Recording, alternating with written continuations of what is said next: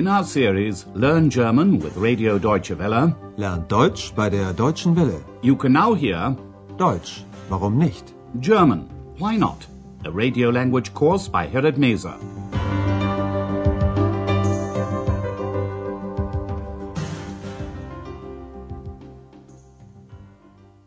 Hello and welcome back. Today you can hear Lesson 18, Bahnhof Zoo, the name of the main station in Berlin. In the last lesson we played a number of recordings to give you an impression of the city. In the 1920s and 30s, Berlin was a center of culture and new ideas in Germany. After the Second World War, Germany was divided into East and West Germany. The city of Berlin was also divided by the Berlin Wall. Since 1990, Germany has once again become a united country. The famous German singer and actress Marlene Dietrich, who left Germany in the 1930s for America and remained in exile until her death in Paris in 1992, always remained fond of Berlin. This is an extract from her song Ich hab noch einen Koffer in Berlin. I still have a suitcase in Berlin.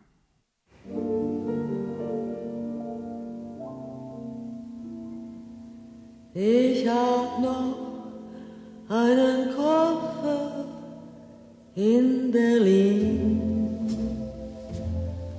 Deswegen muss ich nächstens wieder hin. Die Seligkeiten vergangene Zeiten sind alle noch in meinem kleinen Koffer drin. Ich hab noch einen Koffer in Berlin. Now back to Andreas and Ex, who've arrived at the main railway station in western Berlin, Bahnhof Zoo. Listen to their conversation and try to find out how the station got its name.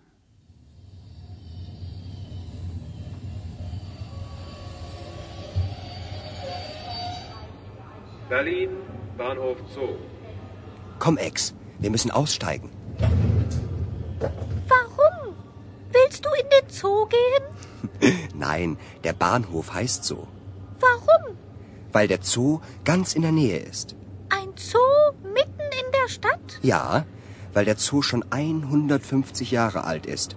Und damals war Berlin noch nicht so groß. Warum? Warum? Wa- Warum ist die Banane krumm? Weiß ich nicht. Weil du zu viel fragst. Jetzt komm endlich. The station is called Bahnhof Zoo because it's located near the Berlin Zoo.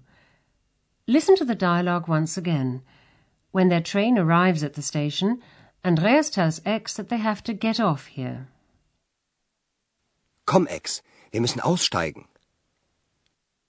Ex hears the name of the station, Bahnhof Zoo, and asks Andreas if he wants to visit the zoo. Warum? Willst du in den Zoo gehen? Andreas explains that that's just the name of the station. Nein, der Bahnhof heißt so. Then he explains that the station is called Bahnhof Zoo because it's located near the zoo. Warum? Weil der Zoo ganz in der Nähe ist. Ex is surprised to find out that the zoo is in the middle of the city, mitten in der Stadt. Ein Zoo mitten in der Stadt? Andreas explains that the zoo is about 150 years old, and at the time when it was built, Berlin wasn't as big as it is now. Ja, weil der Zoo schon 150 Jahre alt ist. Und damals war Berlin noch nicht so groß. Warum? Ex is getting on Andreas's nerves because she keeps asking the question why, warum. Instead of answering her last question, Andreas asks her a nonsensical question to which there's no logical answer. The question, which is used in much the same way as the English expression, how long is a piece of string, literally means, why is a banana curved? Warum? Warum ist die Banane krumm? Ex knows why Andreas is asking her this silly question, but she pretends that it's a serious question to which she doesn't know the answer. Weiß ich nicht. Andreas replies, Because you ask too many questions. Weil du zu viel fragst. Andreas wants to get to his friend's house where he's going to spend the first few nights during his visit to Berlin. But Ex won't give him a moment's peace. She discovers a church, the Gedächtniskirche or Memorial Church. The church was destroyed in the war, im Krieg, but its remains were left standing. It's a Berlin landmark and one of the favorite meeting places for young people in particular. Listen to their conversation. Schau mal, die Kirche ist ja kaputt. Ja, das ist eine Ruine. Warum? Der Krieg hat die Kirche zerstört und als Erinnerung sollte sie so zerstört stehen bleiben. Das wollten die Berliner so. Gehen wir da rein? Nein, Ex, jetzt nicht. Jetzt fahren wir in die Kantstraße. Warum? Weil wir da schlafen. Da wohnen meine Freunde. Und was ist mit Dr. Thürmann? Den rufe ich dann an. Ex discovers a church, eine Kirche, which she describes as broken, kaputt. Schau mal, die Kirche ist ja kaputt. Andreas tells her that the church is a ruin, eine Ruine. Ja, das ist eine Ruine. The ruin dates back to the Second World War. Andreas tells her that the church was destroyed in the war. Der Krieg hat die Kirche zerstört. And he goes on to tell her that the church was left standing in ruins so it would serve as a reminder of the war. Und als Erinnerung sollte sie so zerstört stehen bleiben. That's what the people of Berlin wanted, Andreas says. Das wollten die Berliner so.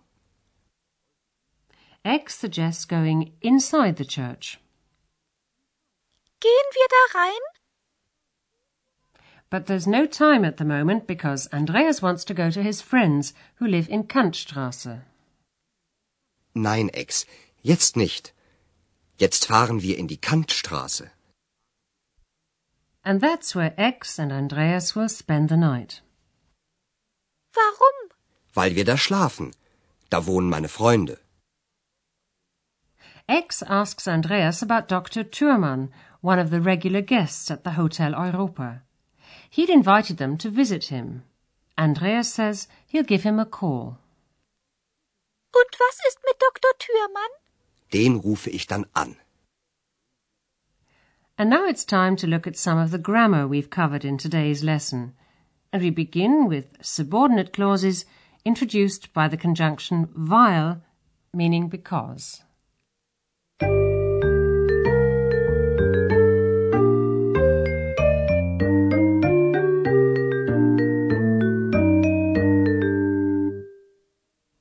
In the last lesson, we talked about ways of joining main clauses to form one sentence.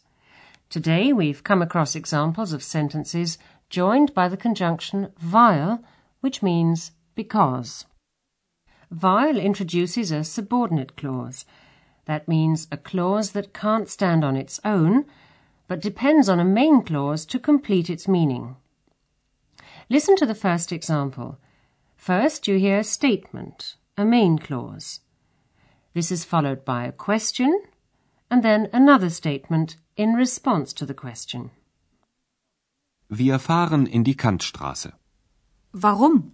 Wir schlafen da.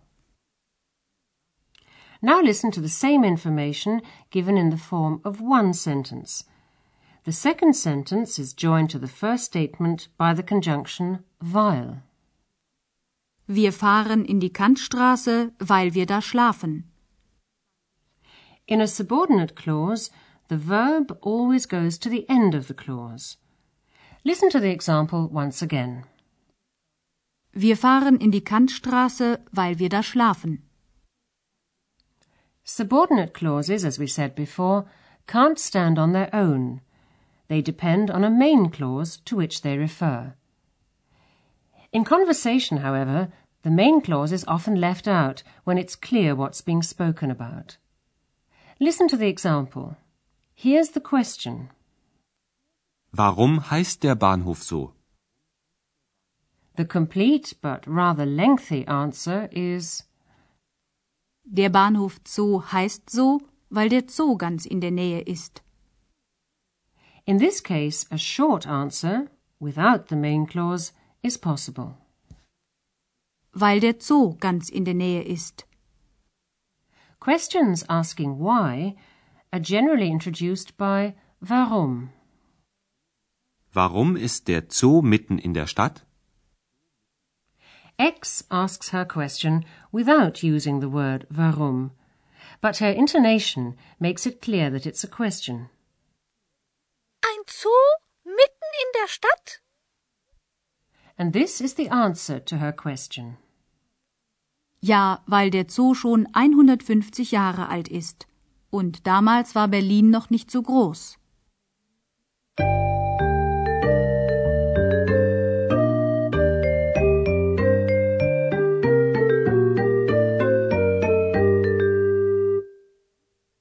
Now listen to both dialogues again from the beginning. And while you're listening to the music break, sit back and relax.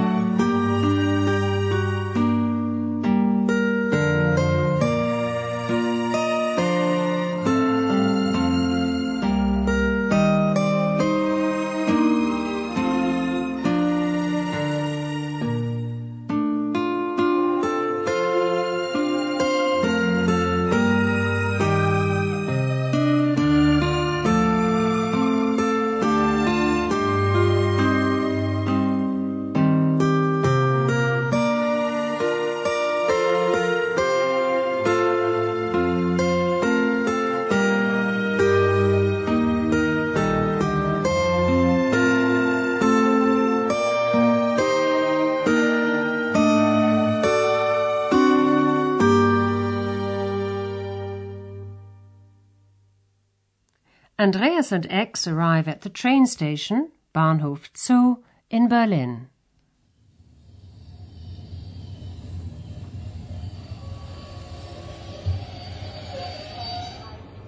Berlin, Bahnhof Zoo. Komm, Ex, wir müssen aussteigen. Warum? Willst du in den Zoo gehen? Nein, der Bahnhof heißt so. Warum? Weil der Zoo ganz in der Nähe ist. Ja, weil der Zoo schon 150 Jahre alt ist. Und damals war Berlin noch nicht so groß. Warum? Warum? Wa- Warum ist die Banane krumm? Weiß ich nicht. Weil du zu viel fragst. Jetzt komm endlich. X discovers the memorial church, die Gedächtniskirche. It was destroyed in the war, but its ruins were left standing as a reminder of the war. Schau mal, die Kirche ist ja kaputt. Ja, das ist eine Ruine. Warum? Der Krieg hat die Kirche zerstört. Und als Erinnerung sollte sie so zerstört stehen bleiben. Das wollten die Berliner so. Gehen wir da rein? Nein, Ex, jetzt nicht. Jetzt fahren wir in die Kantstraße. Warum? Weil wir da schlafen. Da wohnen meine Freunde. Und was ist mit Dr. Thürmann? Den rufe ich dann an. Well, that's all for today. In the next lesson, Ex, Andreas, and Dr. Thürmann go on a bus tour of Berlin. Join us if you can. Until then, it's goodbye for now. You've been listening to our language course Deutsch, warum nicht? A production of Radio Deutsche Welle in cooperation with the Goethe Institute in Munich.